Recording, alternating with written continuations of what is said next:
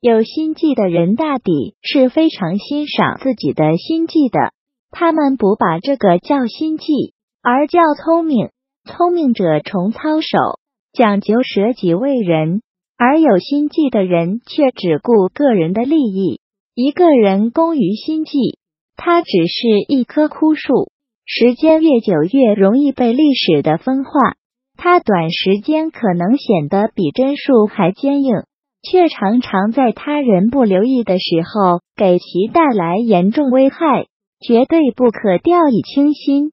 对人人都好的人，要么是真的善良单纯，要么就是很有心计。你们怎么看？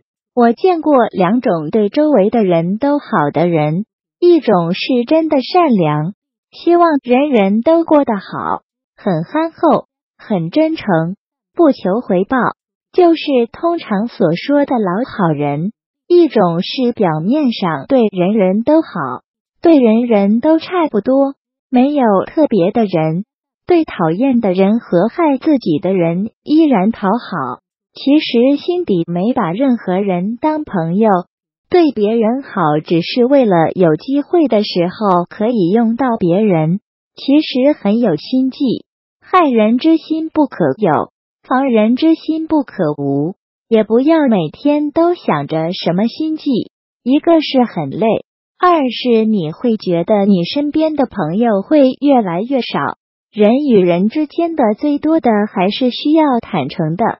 混社会是需要智慧的，而不是心计。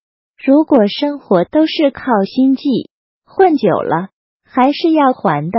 一个人是否有心计？当然跟其道德品质有关，可以肯定的说，越是品质纯正、善良、大度的人，越看不起所谓的心计，也越不屑于玩弄心计。不过，人毕竟是虚拟的动物，假若整个社会的生态总是让投机取巧、弄虚作假、拍马溜须的人得利益，使忠厚老实、埋头苦干者吃亏。那么有心计的人就会越来越多。